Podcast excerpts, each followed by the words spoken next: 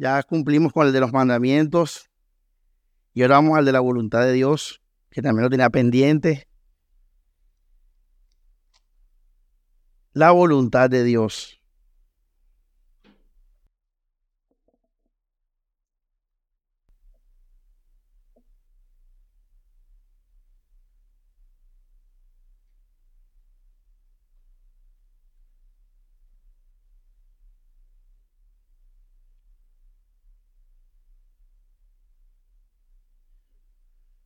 Bueno, hermanos, para entender este tema de la voluntad de Dios hay que tener algunas bases. Entre esas es que Dios se ha revelado en Jesucristo.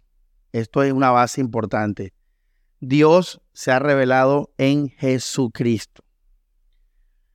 ¿Por qué digo esto? Porque mucha gente sirve a Dios fuera de la voluntad de Cristo o sea, sin Cristo. Por ejemplo, miren que los musulmanes adoran a Dios, pero sin Cristo. Ellos adoran al mismo Dios de Abraham, de Isaac y de Jacob. Y muchas personas también adoran a Cristo sin Dios. ¿Cuándo ocurre esto? Esto ocurre cuando la persona eh, tiene un Jesucristo según su propia construcción su propia imaginación. Tú no puedes separar a Cristo del Padre ni al Padre de Cristo, porque los dos están haciendo la misma voluntad. Esto es muy importante, esta base, que usted la sepa. A partir de que Dios reveló esto hace dos mil años aproximadamente, Dios nunca más ha, ha, estado separado de su Hijo y su Hijo nunca más ha estado separado del Padre. ¿Por qué digo esto? Porque, repito, no solamente mucha gente adora a Dios separado de Cristo y viceversa, sino que en el mundo están ocurriendo cosas, tragedias, tragedias, hambres, terremotos, miserias, abusos, corrupciones. O sea, el mundo sigue habiendo muchos males y uno se pregunta, ¿y Dios qué piensa de esto? ¿Y Dios qué está haciendo al respecto? La gente hace eso, ¿verdad? La gente clama a Dios incluso en medio de esas situaciones. Y la respuesta es que, pues Dios habló en su Hijo hace tiempo y Dios nos habló de la vida eterna y nos preparó eh, una nueva esperanza, un nuevo mundo, para que el que está en su voluntad no caiga en desesperación. La gente que está en desesperación es la gente que no está entendida ni cree en el Evangelio. Pero cuando uno entiende y cree el Evangelio, uno vive en paz, porque Cristo, porque Dios en Cristo nos dio esperanza, esperanza eterna. Entonces, una vez entendido esto, esta base, te vuelves a preguntar cuál es la voluntad de Dios. Dios no está separado de su hijo. Quiere decir, iglesia, que donde están sus hijos, allí Dios está cumpliendo su voluntad. No en el mundo. Recuerden que el mundo está siguiendo una agenda satánica. Una agenda satánica, una agenda que Dios permitió que así fuera para sus propósitos de gloria. Ese es el mundo. Pero donde están sus hijos, recuerda que Jesús en Juan, capítulo 17, dice, no te pido que los saques del mundo, sino que los guardes del mundo. Y en esta oración que Jesús está pidiendo por sus hijos, ojo, por sus hijos, por los que iban a creer en Él, dice la palabra que el Señor va a estar con ellos. Entonces, cuando ya tú entiendes lo que acabo de decir, ya se estrecha mucho, digamos, el campo de, pensamiento, se, se vuelve muy específico. No, ¿cuál es la voluntad de Dios? Ahí abstracta en África, no sé qué y tal. No, no, no. La voluntad de Dios es Cristo. Hace dos mil años lo reveló. Ahora, esa voluntad de Dios se está cumpliendo en los hijos de Dios, en los creyentes, en los cristianos. En los cristianos verdaderos conocidos por el Espíritu, en espíritu, adoradores en espíritu y en verdad. No la iglesia terrenal que el ojo ve, no, la iglesia que el Espíritu Santo ha constituido espiritualmente. En esos, la voluntad de Dios se hace y Dios es glorificado. ¿Cuál es la voluntad de Dios? La voluntad de Dios es Cristo. La voluntad de Dios es la vida de las personas en Cristo. Fuera de Cristo, iglesia, hay una voluntad permisiva donde el mal y el pecado y Satanás están, digamos, gobernando. Permitida por Dios. Por eso se le llama el príncipe ¿qué? de este mundo. ¿Para qué? Para la gloria de Dios. Recuerden que Dios va a dejar que el diablo se suba para después bajarlo. Apocalipsis 19. ¿Entendemos eso? Listo. Entonces, una vez que entendemos eso, vámonos a la vida de los creyentes. ¿Cuál es la voluntad de Dios para José Jaime? Muchos se preguntan eso, que me case, que me separe, que trabaje, que sea más rico, que sea, que venda todas mis propiedades, que viva en Panamá, que vive en México, que vive en Estados Unidos. ¿Cuál es la voluntad de Dios? Mucha gente se pregunta eso. En las iglesias carismáticas, el profeta, eh, autodenominado profeta, es el que guía estas cosas. La hermana Carmen viene y dice, pastor, para que ore por nosotros, porque eso es un trabajo en Panamá. Entonces llega el profeta de la iglesia o el pastor pone las manos y dice, hijo mío, yo le estoy llamando a nuevas naciones. Bla, bla, bla, bla. Se va a vivir a Panamá. Así los carismáticos viven la voluntad de Dios. Ellos creen que la voluntad de Dios, los evangélicos carismáticos, creen que la voluntad de Dios se trata de, tu vida, de tus, de tus situaciones. Entonces ellos, ellos se preguntan, ¿cuál es la voluntad de Dios? Y están pensando es dónde vivo, dónde trabajo, cómo vivo, con quién vivo, qué hago. Ya, ellos, ellos piensan así la voluntad de Dios. Creo que también puede que alguno de ustedes piense así, ¿verdad? Señor, yo quiero hacer tu voluntad. Y uno se imagina eso, que Dios va a decirte, bueno, ves aquí, haz esto y lo otro. Vamos a ver qué dice la Biblia. Vamos a ver qué dice la palabra. Vamos a Romanos 12, verso 1, 2, dice la palabra. Por tanto, ruego, hermanos, por la misericordia de Dios, que presentéis vuestros cuerpos en sacrificio vivo, santo, agradable a Dios, que es vuestro servicio racional. Y no os conforméis a este mundo, mas transformaos por la renovación de vuestra mente, para que compruebáis, comprobéis cuál sea la buena voluntad de Dios, agradable y perfecta. Con este versículo vamos a comenzar la enseñanza y está la clave de entender la voluntad de Dios. De entender la voluntad de Dios, que ya vimos que es Cristo, pero lo vamos a ver ahora bíblicamente. Como les dije, para los evangélicos carismáticos en general, eh, la voluntad de Dios no es Cristo, es tu vida. ¿Ya? Es lo que vaya a pasar en tu vida. Para las iglesias, digamos, un poco más tradicionales eh, e intelectuales, la voluntad de Dios es obedecer literalmente la Biblia. Cuando te preguntan cuál es la voluntad de Dios, no, mira, te dan versículos. No, mira, primera Tesalonicenses tal, eh, Colosenses tal, y en todos dice la voluntad de Dios es esto, la voluntad de Dios es esto, cumple esto, esa es la voluntad de Dios. Para ellos, la voluntad de Dios es cumplir los mandamientos bíblicos de la, el que está en la escritura. Redundo ahí. Pero la Biblia dice que la voluntad de Dios no es cumplir mandamientos ni tampoco es tu vida. La voluntad de Dios es Cristo Jesús, una persona. Ahora, qué interesante porque la santidad y la santificación también son una persona. En las otras tradiciones evangélicas, la santidad son obras, son mandamientos, son estilos de vida, son eh, dietas eh, de alimento. Pero la Biblia dice que nuestra santidad es Cristo, una persona. Entonces Cristo es justicia nuestra, es nuestra santidad, es nuestro reposo. Y también, hermanos, dice la palabra Ahora vamos a ver que la voluntad de Dios es Cristo. Y aquí lo está diciendo Pablo. Vamos a leer entonces para, explicar esto. Dice, por tanto, ruegos, hermanos, por la misericordia de Dios, que presentéis vuestros cuerpos en sacrificio vivo, santo, agradable a Dios, que es vuestro servicio racional. Un versículo muy mal interpretado, ¿verdad? Eh, pero pues la interpretación es muy clara y es hasta sencilla. Pregunta, iglesia, ¿quién se entregó como sacrificio vivo? Jesús lo hizo. ¿Quién se entregó como sacrificio aceptable?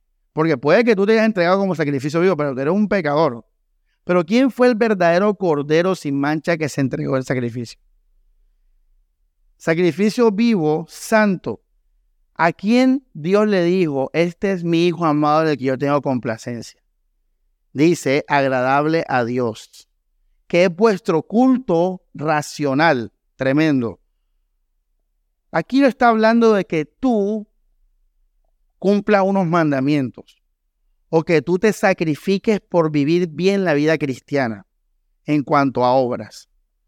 Aquí está hablando de que tú te entregues a Jesús, de que tú te vuelvas uno con Él. Pregunta, ¿dónde está eso en, la Biblia? Donde nos volvemos uno con Él. ¿Quién dice eso? A ver. José, ¿cuál es ese, ese pasaje donde dice que somos uno con Él, nos volvemos uno con Cristo? en sacrificio vivo y todo eso.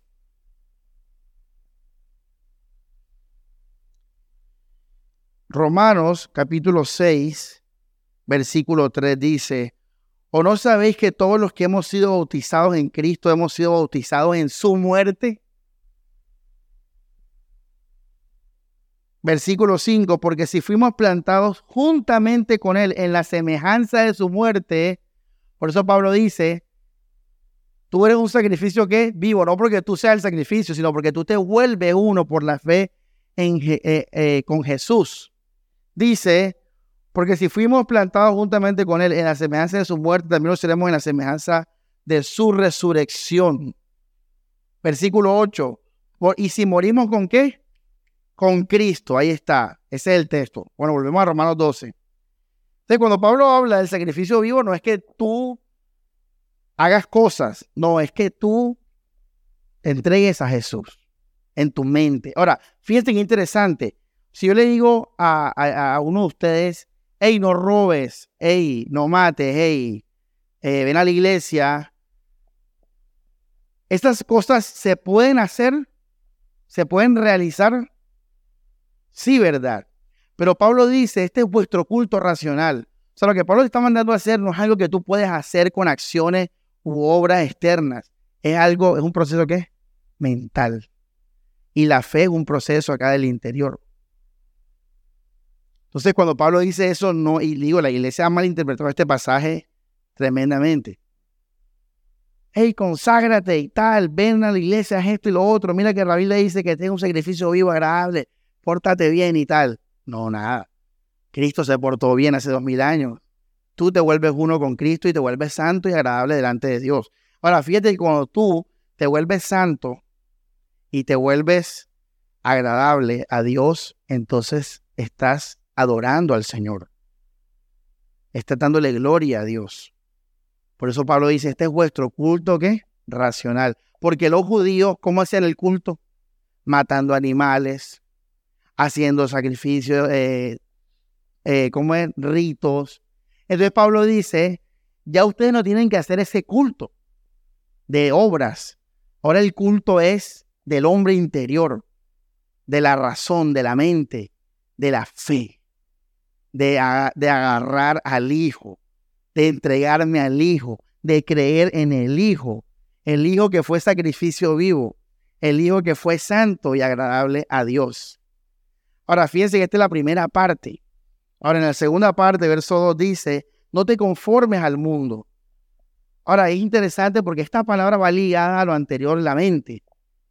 La palabra no te conformes al mundo está hablando de que no dejes que las ideas del mundo, no dejes que la filosofía del mundo, que las, los sentimientos y los afectos causados por el mundo gobiernen tu vida, rijan tu mente. No, No dejes que la mente moldee tu, el mundo moldee tu pensamiento. No dejes que el mundo siembre tus ideas. No.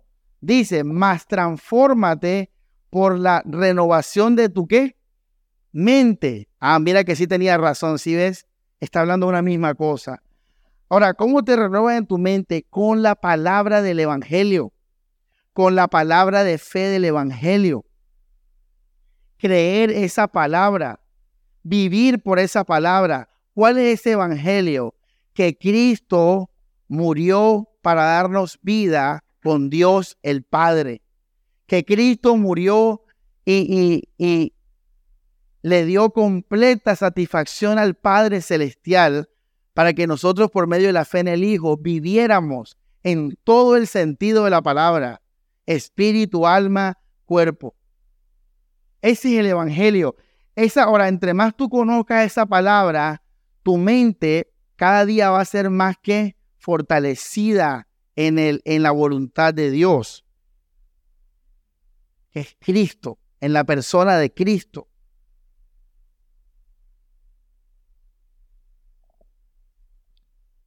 Yo hablaba con alguien esta semana y me decía que él cree que cuando peca, Dios se pone triste como papá. Yo le dije, esta es una locura, brother. O sea, vamos a pensar eso, es tremenda carga. Y yo estaba pensando en la semana qué versículo le decía para eso. Y se me vino uno y es la parábola del hijo pródigo. ¿Qué mejor parábola, palabra que es? Ahí está hablando de un padre y un hijo.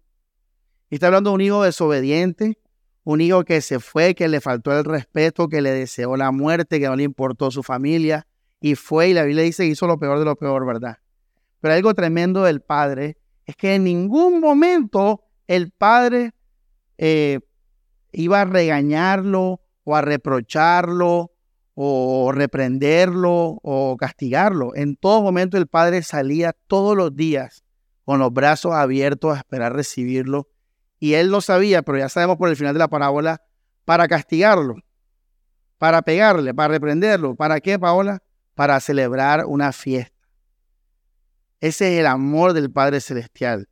Cuando tú pecas, Dios te espera con los brazos abiertos para dar de su amor. Para dar de su amor.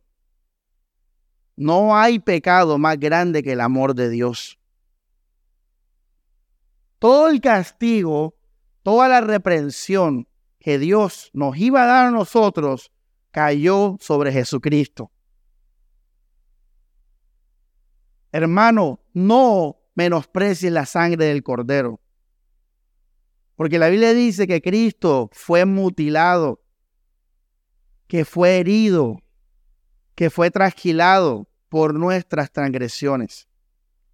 Y cuando tú dices, Dios también me va a castigar a mí, no en el sentido de la disciplina del Señor, que ya entendimos qué significa todo eso, sino en el sentido de que Dios nos va a hacer un daño, un castigo, algo por portarnos mal. Entonces estamos diciendo que la sangre de Cristo, ustedes para que Cristo murió. O sea, pero se me está pegando a mí también. No, es que dice la Biblia que nuestra paz fue sobre su dolor sobre su castigo. El Hijo, hermanos, fue castigado por nosotros.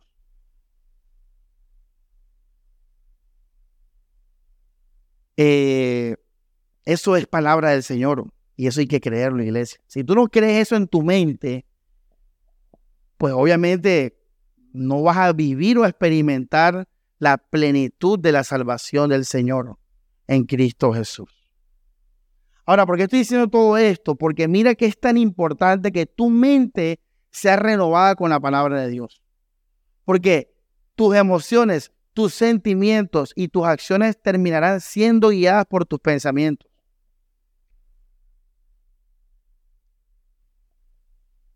Y tú tienes opciones para tu, el mundo dice cosas. La religión dice cosas. Tu carne dice cosas. Pero la palabra de Dios también dice algo. Ahora tú decides qué vas a creer.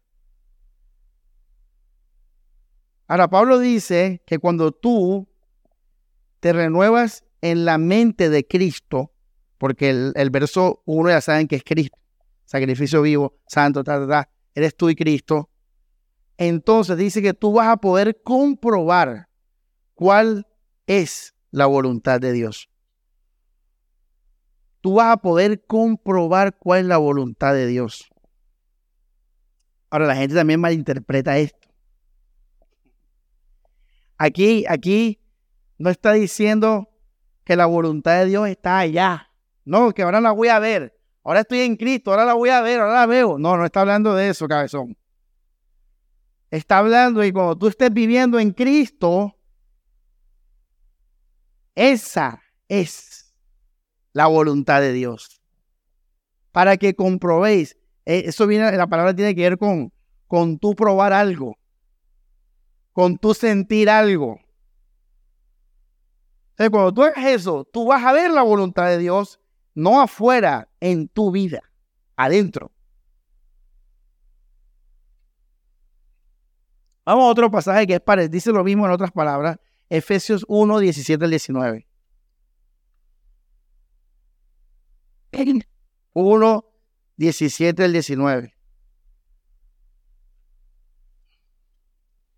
Dice, para que el Dios de nuestro Señor Jesucristo, el Padre de Gloria, os dé espíritu de qué? Fíjate, que, ¿cómo piensan los evangélicos que es la voluntad de Dios, los carismáticos?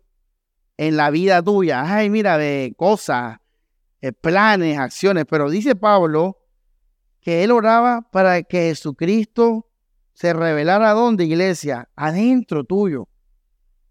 Adentro tuyo, iglesia. Dice, espíritu de sabiduría, de revelación el conocimiento de Él, alumbrando los ojos de vuestro entendimiento. Mira lo que viene ahora que es parecido a Romanos, pero con otras palabras. Para que sepáis cuál es la voluntad de Dios. Ahí no dice la voluntad de Dios, pero sí dice cuál es la esperanza de su llamamiento y cuál la riqueza de la gloria de la herencia de los santos. Es lo mismo. Pablo está diciendo lo mismo en Romanos 12, 1, 2, 3. Lo está diciendo lo mismo, pero con otras palabras. Hermano, la voluntad de Dios es Cristo en nuestra vida revelado. Es Cristo en nuestra vida fortalecido. Es Cristo en nuestra vida con poder. Esa es la voluntad de Dios. Es que nosotros en el interior cada día más y más conozcamos y experimentemos el poder de su salvación, del Evangelio. Esa es la voluntad de Dios. Por eso es que en la Biblia, Pablo, ¿cómo murió? Decapitado. Y esto no afecta a lo que estoy diciendo yo, pero ese evangelio de la prosperidad te dice, no, que Dios cuando te salva, Dios te lleva una vida de prosperidad. Ajá, y Pablo, y Timoteo, y Pedro, que fue crucificado al revés, y el mismo Jesús, ese fue el menos de la prosperidad. ¿Sí ve?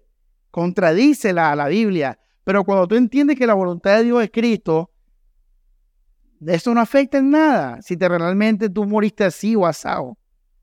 Ahora, fíjense que eh, aún en tu propia vida muchos se confunden porque dicen, bueno, mi vida es un desastre. Ya económicamente, esto y lo otro. Y se confunden. Dice, esta no es la voluntad de Dios en mi vida. Y llega otro por ahí y te dice, la voluntad de Dios en tu vida no es donde tú estás, mira cómo estás sufriendo y todo eso. Y uno dice, hey, sí, verdad, porque tiene mal, malas ideas de, la, de, lo que es la voluntad de Dios. Pero cuando la voluntad de Dios es Cristo, tú vas a ser Job. Y, puede ser Job y puede ser Pablo. Pero mira Juan, ¿cómo murió Juan? Viejito, no murió asesinado. Ahora, tú también puedes ser Abraham. ¿Cómo era Abraham? Rico, próspero, ¿sí ves? También tú puedes ser, eh, ya me entiendes, tú en la voluntad de Dios no es algo externo, iglesia. Es una transformación es un renuevo interior en la que Cristo se establece en tu, en tu vida y Cristo derrama su poder y derrama su gloria, como dice Pablo en Efesios, para que vuestros ojos sean alumbrados y veamos, sepamos la esperanza y la riqueza en gloria.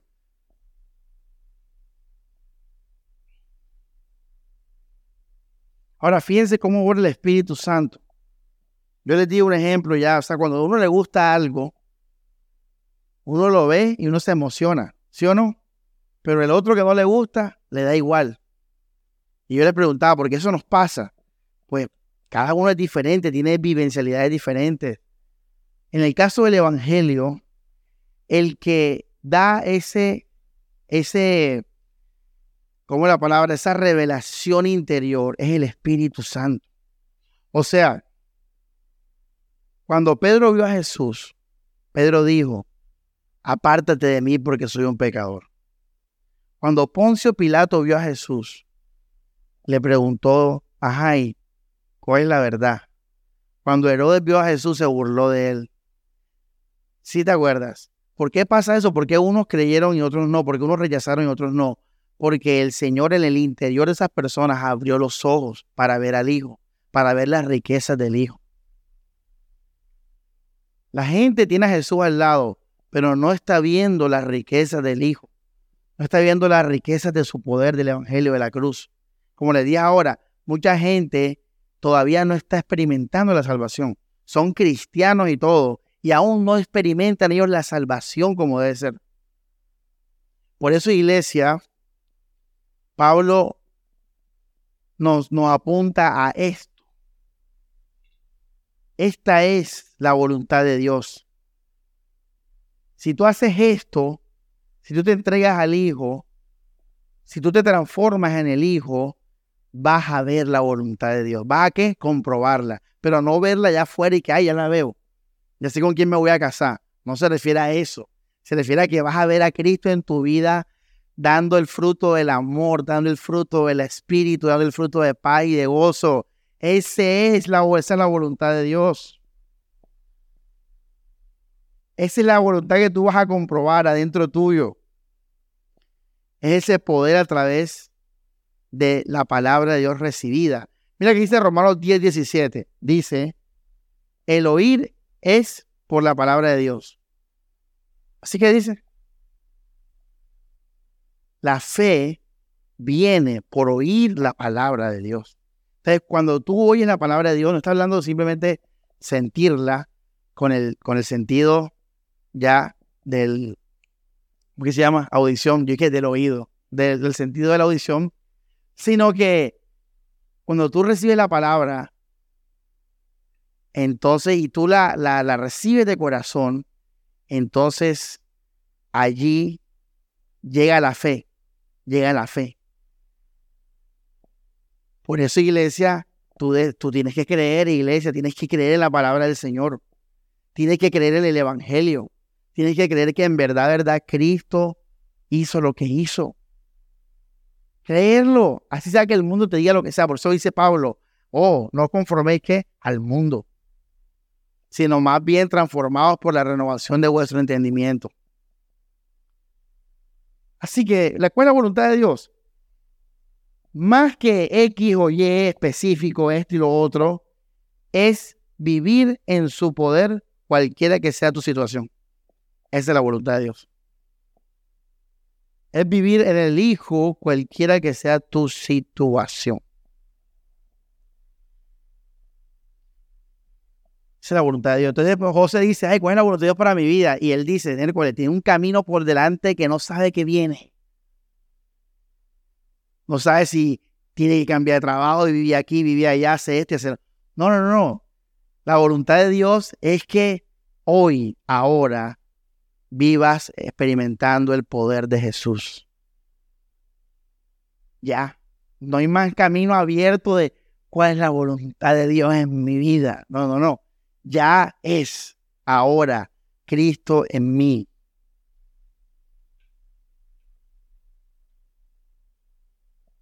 permanecer en su amor. Y esto es tarea difícil, iglesia. Esto de Romanos 12, 2, que se lee tan fácil, ¿verdad? Ay, iglesia, entreguense sacrificio vivo, no sé qué, vivan la vida de Cristo. Pero apenas que salimos de la iglesia, esto se vuelve tan difícil por nuestra carne, por nuestros sentimientos, por nuestros eh, deseos, por nuestra situación económica, por nuestra situación familiar, por lo que vemos en el Instagram, por lo que vemos en el Facebook, por lo que escuchamos en las noticias, por los afanes del día a día, por el poder del dinero, por los amigos que fallan o no. O sea, hermanos, es tan difícil permanecer en su amor por la salud, por la parte económica. ¿Cuánta gente no se aparta del amor de Dios porque están enfermos?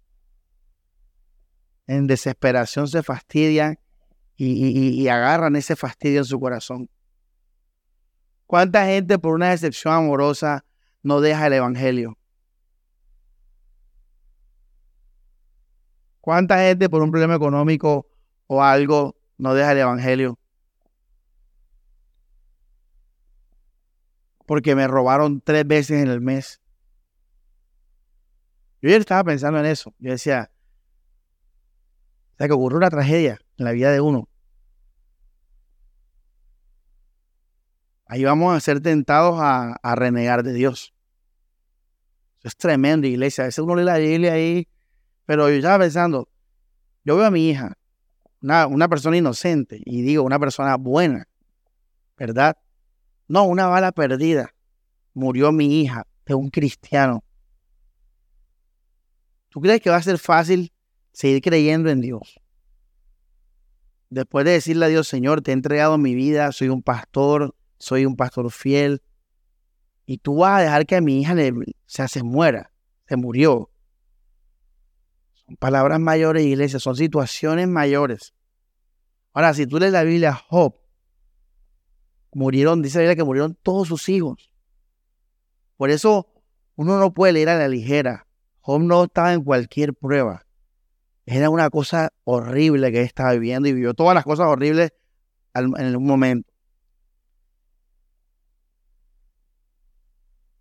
Ahora te hago una pregunta. Si esto te llega a pasar a ti, los que tienen hijos, tú vas a seguir en el sacrificio vivo. Tú vas a seguir en el, en el amor del Hijo, fortalecido en su amor. Vas a seguir creyendo en Dios. Por eso, iglesia, la vida cristiana es una batalla y es una carrera. Porque esto hay que luchar por esto todos los días para permanecer en esto. Hace 15 días yo di un mensaje acá de los mandamientos que me encantó. Eh, ha sido una de mis mejores prédicas del año. Y yo me esperaba de ustedes, hey, tremendo pastor, hey, no sé qué. Y cuando fui a hablar con cada uno, no entendí. No, me gustó la prédica. Mucha filosofía. Mira, ni un versículo. Y, y en mi carne yo vayan a, otra parte. Me, me, voy, ya está bien, no sé qué, cogiendo rabia. Fíjate que ahí, yo me, yo, a mí ahí me fue difícil permanecer en el amor del Señor. Fíjate. Ahí lo que yo quería era salirme de Cristo y, sentirme según mi, vida, según mis acciones, según mis sentimientos, ¿verdad? Entonces, iglesia, luchar todos los días por permanecer en su amor. En ese camino es que vamos a experimentar la voluntad de Dios.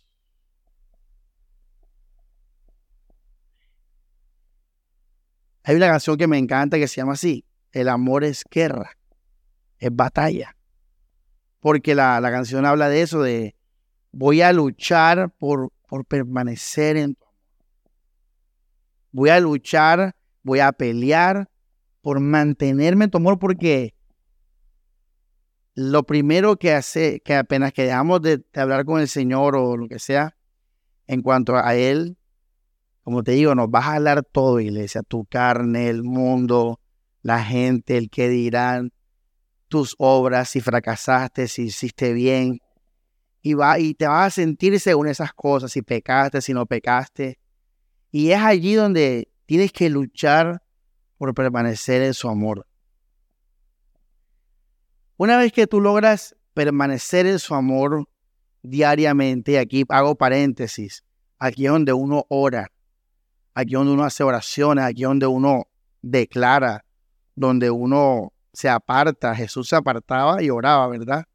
Porque esto es una lucha, iglesia. Jesús tenía que apartarse porque si él se quedaba un poquito más, te podía perder la paciencia, probablemente. Aquí, en, este, en esto, que ya lo hemos hablado en todas las prédicas, es donde uno eh, medita, declara, ora, alaba al Señor para mantenerme en su amor. Eh, porque iglesia, en verdad la cosa es fuerte. El mundo es fuerte, la carne de uno es fuerte, el pecado es fuerte. Cuando uno peca, el pecado tiene su poder ahí. Él está vencido, pero, pero es un, está, tiene su poder ahí, tú lo puedes ver.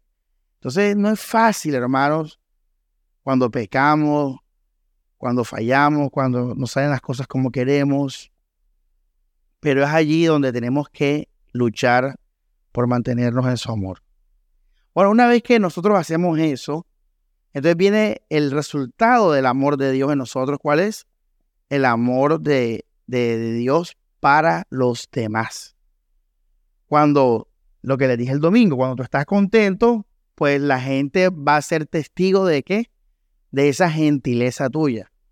Hasta yo fallo, hermanos, todos fallamos en eso. Mira que es la, es la hora y, siempre hay un hermano que está serio, que está triste, que, que uno tiene que preguntarle, ¿qué te pasa? Tiene la mirada caída y tal. ¿Sí ves? Eh, ese hermano, como lo, dije el domingo, está siendo debilitado de su relación con Jesús. Está viviendo más por el mundo y lo que le está pasando que por Jesús. Cuando uno vive en Jesús, uno está gozoso. Uno está firme. Sea que esté expreso como Pablo o sea rico como Abraham.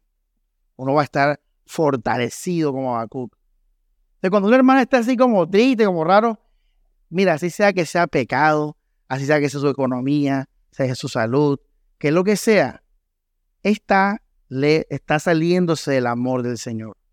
Por eso tú tienes que, que dice Gálatas 6.1, si algún hermano es sorprendido en alguna falla, ¿tú qué tienes que hacer? Restaurarlo. No, no, no decirle, sigue triste, sigue, no, no, no, levántese, brother, que usted Usted ha sido salvado, limpio, justificado, perdonado de todos tus pecados pasados, presentes y futuros. Levántese. Hey, pero es que fue grave lo que hice. Cállese y obedezca al Señor. Obedezca el Evangelio. Y es que tú fuiste perdonado. No me lo creo. Que sí. Dice la palabra. ¿Por qué me pasa esto a mí? ¿Por qué mira estas tragedias? Me atracaron ahora. Eh, ahora me cortaron la luz. ¿Por qué? Cálmese, Dios tiene un propósito con eso, pero viva tranquilo en el Señor que nos ha dado todo en Jesús. Entonces, cuando tú estás en ese amor del Señor, tú vas a expresar ese amor de gracia con todos.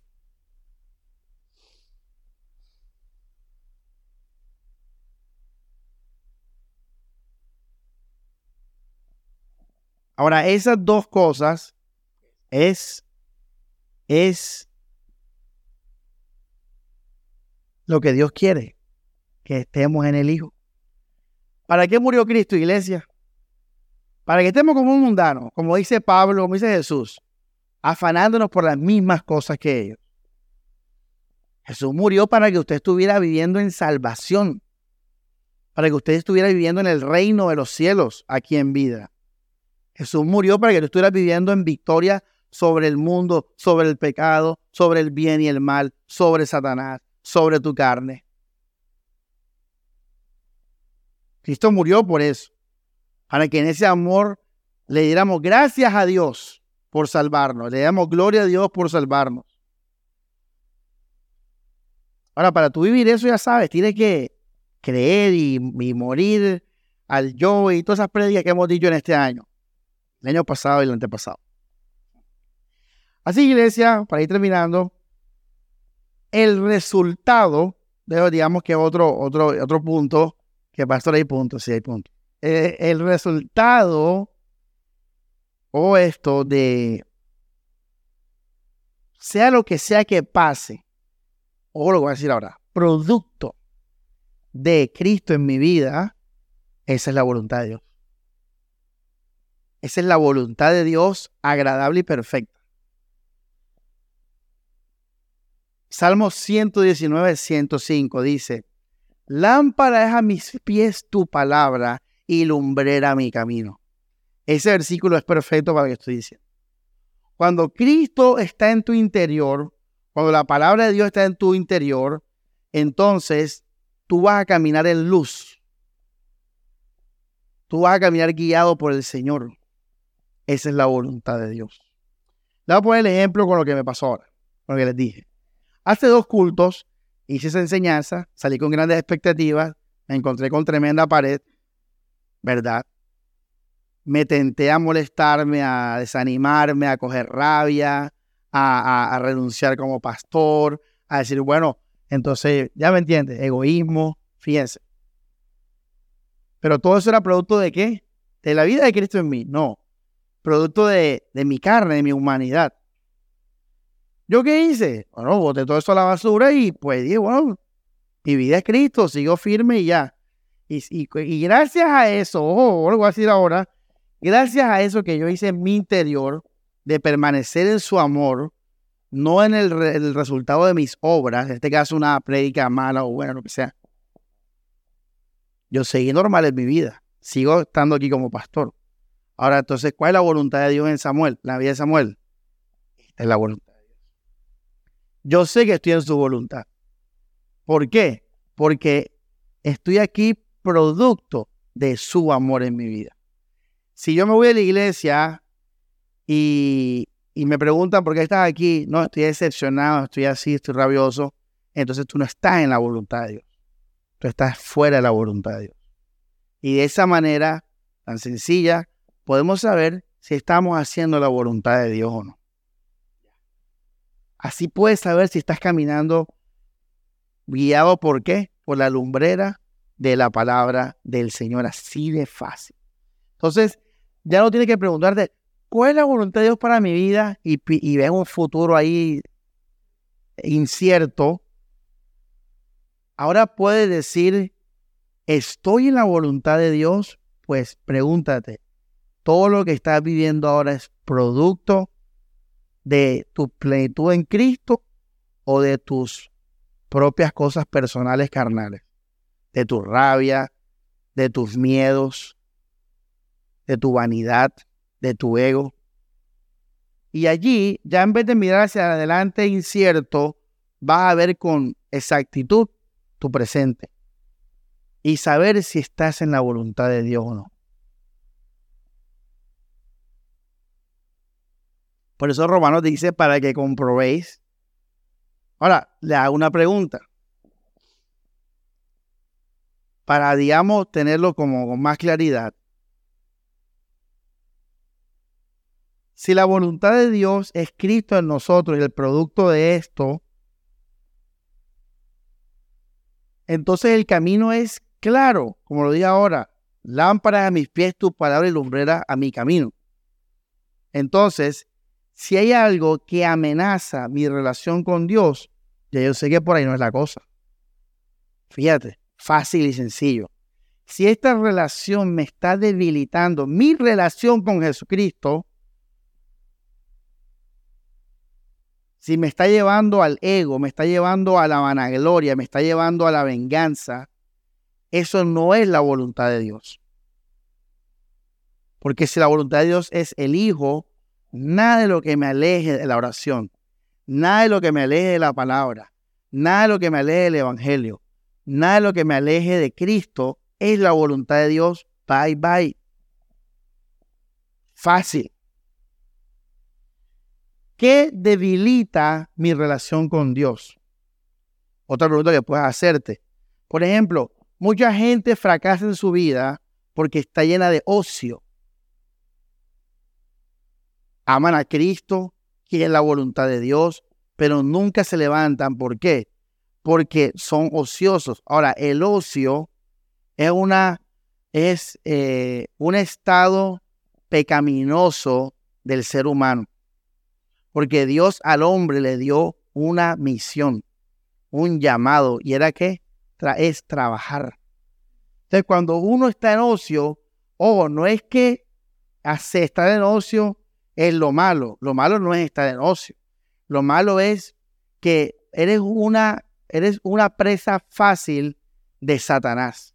Porque Satanás, al que está en ocio, lo bombardea de ideas, de pensamientos, de imaginaciones. Por eso las mujeres chismosas en Timoteo son acusadas por Pablo. Dice la palabra de Dios que a las mujeres se les mandó a no ser que ociosas, no por el ocio en sí, sino que por andar ahí desocupadas, Satanás venía y las tentaba y las llenaba de... Una persona, un cristiano, tiene que tener no le, perdón, no le puede dar cabida a Satanás. Satanás va a atacar, pero depende de ti si te va a aguantar mil puños de Satanás. Una mente vacía, una mente ociosa, como dice nuestra abuelita, es taller del enemigo de Satanás. Y eso es verdad.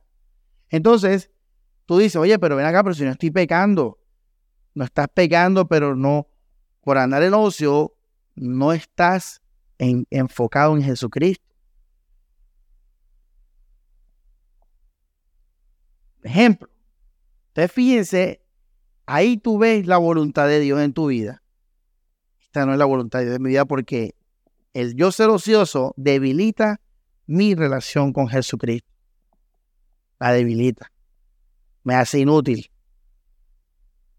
Me hace chismoso, me hace estar metiéndome en los asuntos de los demás en vez de estar orando, en vez de estar meditando en la escritura, estudiando la palabra, etc. Está el, extremo opuesto. ¿Cuál es el extremo opuesto del ocio? Los workaholics, los, que son eh, adictos al trabajo, ¿verdad? Y eso no tienen tiempo para orar, no tienen tiempo para estudiar. ¿Y eso que debilita tu relación con quién? ¿Y cuál es la voluntad de Dios? el producto de tu relación con Jesús. Entonces ahí tú, ahí, esto no es la voluntad de Dios. Ya, porque mira que no estoy experimentando la vida de Cristo diariamente porque ando con mi mente ocupada pensando en cosas del trabajo.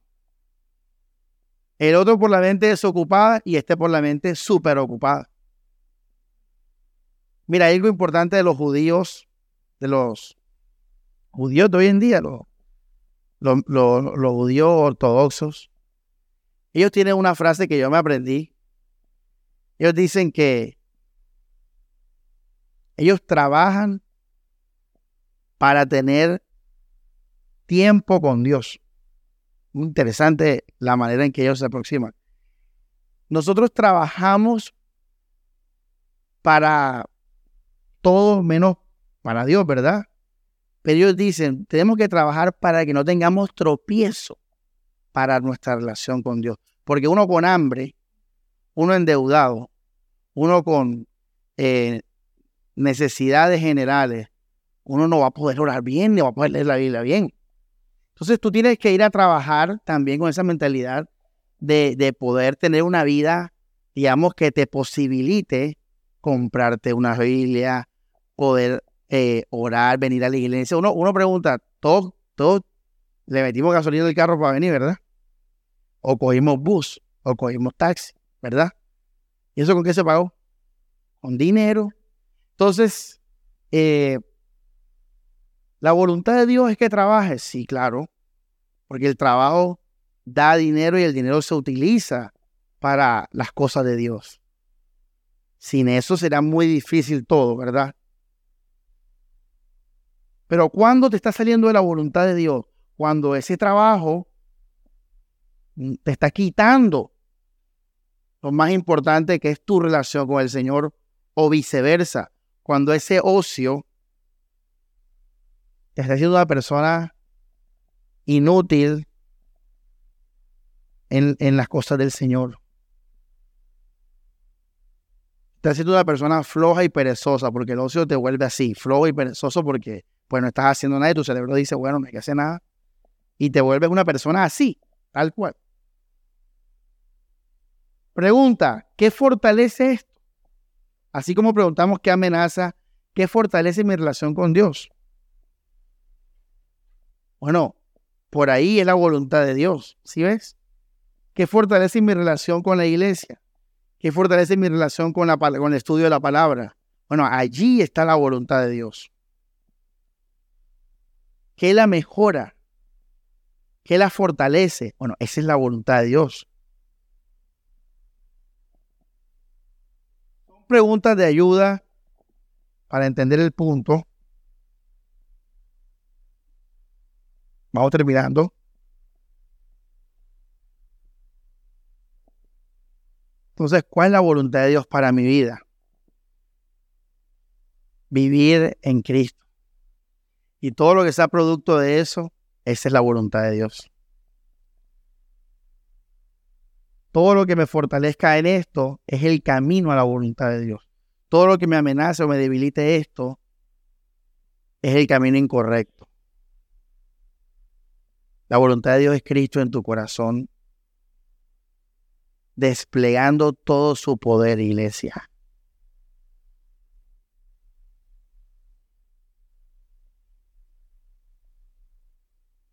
Y ahí puedes preguntarte todo, ¿verdad?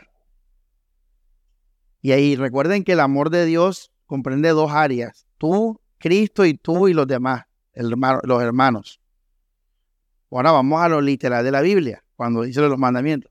Esta es la voluntad de Dios, que os tengáis de fornicación. Ahí está. Ahí está ya. Lo mismo que estoy diciendo yo. Sino que Pablo expresó una forma cultural del momento de la, de la iglesia de Tesalónica. No, una, no dijo algo para todos de manera literal, pero sí dijo para todos lo mismo. Que todo lo que te aleje de Cristo, esa no es la voluntad de Dios. Es la voluntad de Dios que seamos agradecidos, ahí en Pedro. Lo mismo una persona completa en Jesucristo, ¿cómo va a estar contenta y agradecida? Esa es la voluntad de Dios. Lo que, lo que sea que fortalezca tu relación con el Señor va a llevarte a eso. Entonces, fíjense, esto abarca todo, iglesia. Esto lo abarca todo. Por eso, venir a la iglesia es obvio que es la voluntad de Dios, ¿verdad? Es obvio, ¿verdad? Porque nos, nos fortalece en nuestra relación. Esto es un ejemplo como del, mandamiento de no dejéis de congregados.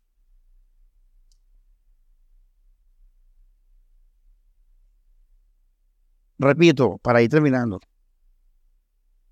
El producto final de esto es la voluntad de Dios en tu vida. Ahora, ¿por qué es importante que usted sepa esto? Ay, hermano, porque puede estar camino al infierno y tú no sabes. Tú tienes que saber que Pablo dijo, ahí, examínense si están en la fe, dijo Pablo. Pon el versículo ahí, en el Telegram. Tienen que examinarse si ustedes están en la fe porque puede que tú no estés en la fe. Tienes que saber todos los días si estás en la voluntad de Dios. Mira que yo hace tres domingos me pude salir de la voluntad de Dios. Yo, Samuel, vida real. Pude seguir mi decepción, pude seguir mi tristeza, pude seguir mi rabia y decir, no, Ale, ábreme un campito allá que me voy para Estados Unidos. Allá veo qué hago. Ahora, ¿por qué esto es tan importante, iglesia? No solamente porque, pues, la idea es irse al cielo, ¿no? La idea es estar con el Señor, estar en su voluntad. No solamente por eso, sino que en la voluntad de Dios, el Señor va a revelar más y más a su Hijo. Es lo que leímos en Efesios. O sea, en otras palabras, Samuel ahora está más contento con Jesús que hace 15 días. Porque el Señor cuando ve que somos obedientes, a su palabra, Él va a revelarse, nos va a dar el regalo que Pablo está orando, nos va a dar más entendimiento de su riqueza. Ahora, esto no es algo intelectual, esto es algo que se vive y se siente. Esto no es algo que se puede expresar con teorías e ideas. No, no, esto es algo ya el fruto del Espíritu, algo que el Señor nos regala. Por eso, entre más tú estés en la voluntad de Dios, ¿cómo vas a estar tú? Más contento más lleno de vida, más lleno de alegría. El que no está en la voluntad de Dios, entonces se va a evidenciar porque va a tener una alegría carnal. Así se le va a ver la mirada, así como un borracho. Una alegría terrenal, así que se va a notar que es una cosa así como un chiste, como está un cuenta chiste ahí, tú riéndote. Cuando tú estás en la voluntad de Dios, el resultado es que tu vida va a ser un árbol que bien plantado, dando el fruto a su tiempo, que su hoja no cae. Vas a verle con esa vitalidad a la persona. Como Pablo. Pablo en, su peor momento estaba lleno de qué? Vitalidad espiritual. Entonces, iglesia, yo quiero estar en la voluntad de Dios porque yo quiero que el Señor me, me, me, me dé más de Él. Ahora, mira qué interesante, la aspiración de los evangélicos carismáticos en la voluntad de Dios es que más riqueza, más salud, más cosas externas. La de los, las iglesias tradicionales es irse al cielo. Ey, se murieron, hijo mío. Excelente, venga. No, la voluntad de nosotros es Cristo. Conocer más al Señor y disfrutar más de Cristo Jesús. Esa es la, esa es la, aspiración correcta, ¿verdad? Frente a la voluntad de Dios conocida, entendida. Ahora, el que no quiera a Cristo aquí se va a aburrir. Va a decir, no, hombre, qué hueso. Yo no quiero eso. Yo no quiero eso. Pero el que quiera a Jesús va a decir, yo quiero a Cristo, yo quiero vivir en su voluntad. Ahora, mira lo brutal de esto. Esta enseñanza no solamente te lleva a aspirar más de Cristo, sino que necesitas más de Cristo para poder esperar más de Cristo y aspirar a más de Cristo. En otras palabras, la fórmula de todo es consagrarnos más a Jesucristo, entregándonos a lo que ya sabemos en nuestra mente e ir conociéndolo más a través de la palabra cada semana, a través de la oración. En este camino Dios nos derrama de su poder y de su presencia. Hermanos, el que busca plata, pues tiene plata. Si tú vives esta enseñanza, va a pasar algo probablemente. Es que tú veas a tus pares y tú ves su estado y tú dices, oye, todos mis pares les ha ido como un poco mejor en la vida, cada vez mejor. Y tú dices, bueno, en la mía, en la mía como que no es igualita. Claro que no es igualita porque tú vivías buscando fortalecer tu relación con Dios, no vivías por el dinero. No vivías por las cosas del mundo. Y te va a pasar de que tal vez al final de la historia tus pares tengan más plata que tú, tengan mejores cosas terrenales que tú tanto eh, inmateriales como materiales. Pero el cristiano va a tener algo más que ellos. Y es una paz y un gozo en Cristo Jesús. Fíjense que el Lázaro, el pobre, murió así, ¿verdad? Y el rico era rico. Pero Lázaro, en medio de todo, vivía en paz. Qué raro, ¿verdad? Entonces, iglesia, para tú apuntarte a esto, también tienes que estar dispuesto, obviamente, a renunciar a la voluntad de tu carne y de tu vida. Porque aspirar a Cristo es estar listos para perderlo todo con tal de tenerlo más a Él porque obviamente tu vida va a estar direccionada por tu relación con Jesús. Y eso se va a ver en cosas de la vida diaria, en cómo inviertes tu tiempo y tus planes y tu dinero. Y todo eso va a influir, obviamente, en todos. Y se va a ver la diferencia. Por eso es que los creyentes, pues, ante el mundo no, no somos la gran cosa porque no estamos en eso metidos ni esa es nuestra la, meta.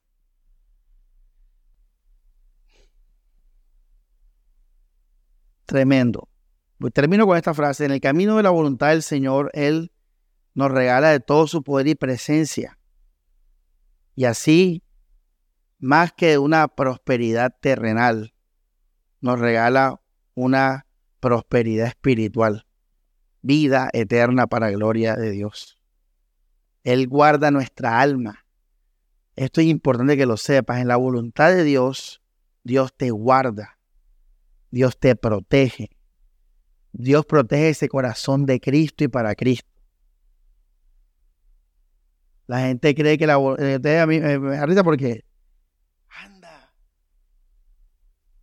Yo les dije eso, que cuando no nos pasan cosas malas terrenalmente, lo primero que decimos es que gracias a Dios. ¿Tú qué? Está perdido. Está bien. Y le preguntaba así, ¿de qué? está pensando en el almuerzo.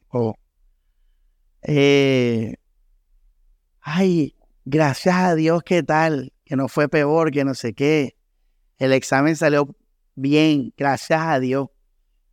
Está bien, Dios no te va a hacer nada por eso, pero aprende a ser más profundo. La voluntad de Dios es Cristo. Porque mucha gente le sale el examen negativo. Mucha gente sí, le salen cosas malas, le salen las cosas malas. Y muchos cristianos le salen cosas malas. Dios no está pendiente de ti para guardarte de una enfermedad o de una tragedia terrenal, sino para guardar tu corazón para Cristo. En eso sí dale gracias a Dios. Esa es la voluntad del Señor. 1 Corintios 10:13 Dios no nos permite ser tentados más de nuestras fuerzas. Se refiere a que Él guarda nuestro corazón para Cristo. Así, hermanos, el resultado final de la voluntad de Dios es una persona que permanece en Cristo plenamente. Y así le puede dar la gloria al Señor, vuestro culto racional porque todo lo que Él es y tiene gracias a lo que Dios hizo a través de Jesús. Toda la gloria es para Él. Bueno, hermanos, la voluntad de Dios, examinarse y a estar firme en esto todos los días en su amor, para que así veamos la voluntad de Dios mañana, el martes. Lo que lo va a determinar va a ser eso, esa batalla por permanecer en su amor. Vamos a orar. Dios Padre, gracias por tu palabra, Señor. Encomendamos la vida de los hermanos, sus corazones, Señor. Que vivamos para tu gloria, Señor, que podamos vivir a partir de hoy en victoria, Señor, en más tiempo, Dios. Que esta enseñanza nos lleve, Señor, a una vida estable espiritualmente, a estar más apercibidos, Señor, de nuestra vida espiritual y ser más responsables. No darle cabida al enemigo. No dar campo en nuestra mente para que Satanás y el mundo, Señor, nos confundan y nos alejen de nuestra posición en Cristo Jesús. Guíanos, Señor, a una vida en plenitud, Señor, en ti, Jesús. Guíanos a ser árboles plantados, Señor, junto al río. Guíanos a ver ese testimonio entre nosotros, Señor, y poder ver tu poder entre nosotros, Jesús. Que en medio de la vida de cada uno, Señor, estamos firmes en tu amor, Jesucristo.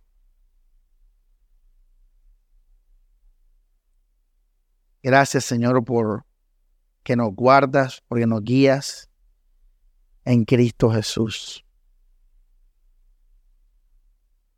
Porque guarda nuestros corazones, Señor, para estar contigo y nunca irnos, nunca dejarte, Señor. Que así sea siempre, Dios. Que nunca nos vayamos de ti, Señor. No lo permitas.